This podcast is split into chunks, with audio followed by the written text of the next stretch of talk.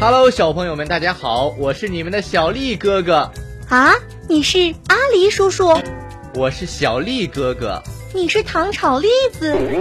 我是小丽哥哥。哦，你是小丽哥哥呀？不对，我是爱吃糖炒栗子的阿狸叔叔家的小丽哥哥。小丽哥哥讲故事，小朋友们，你们准备好了吗？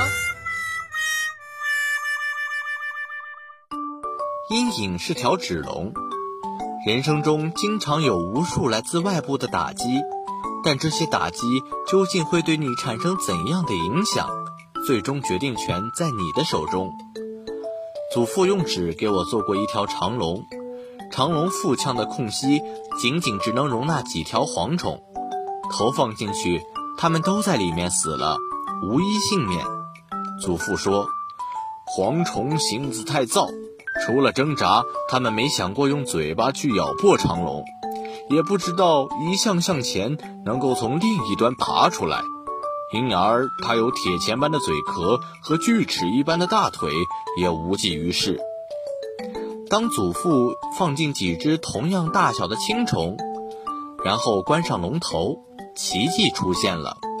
仅仅几分钟，小青虫们就一一地从龙尾爬了出来。命运一向藏匿在自己的思想里，许多人走不出人生各个不一样阶段或大小的阴影，并非正因他们天生个人条件比别人差得远，是因为他们没有思考过将阴影的纸龙咬破，也没有耐心慢慢的去找下一个方向，一步一步的向前，直到眼前出现新的洞天。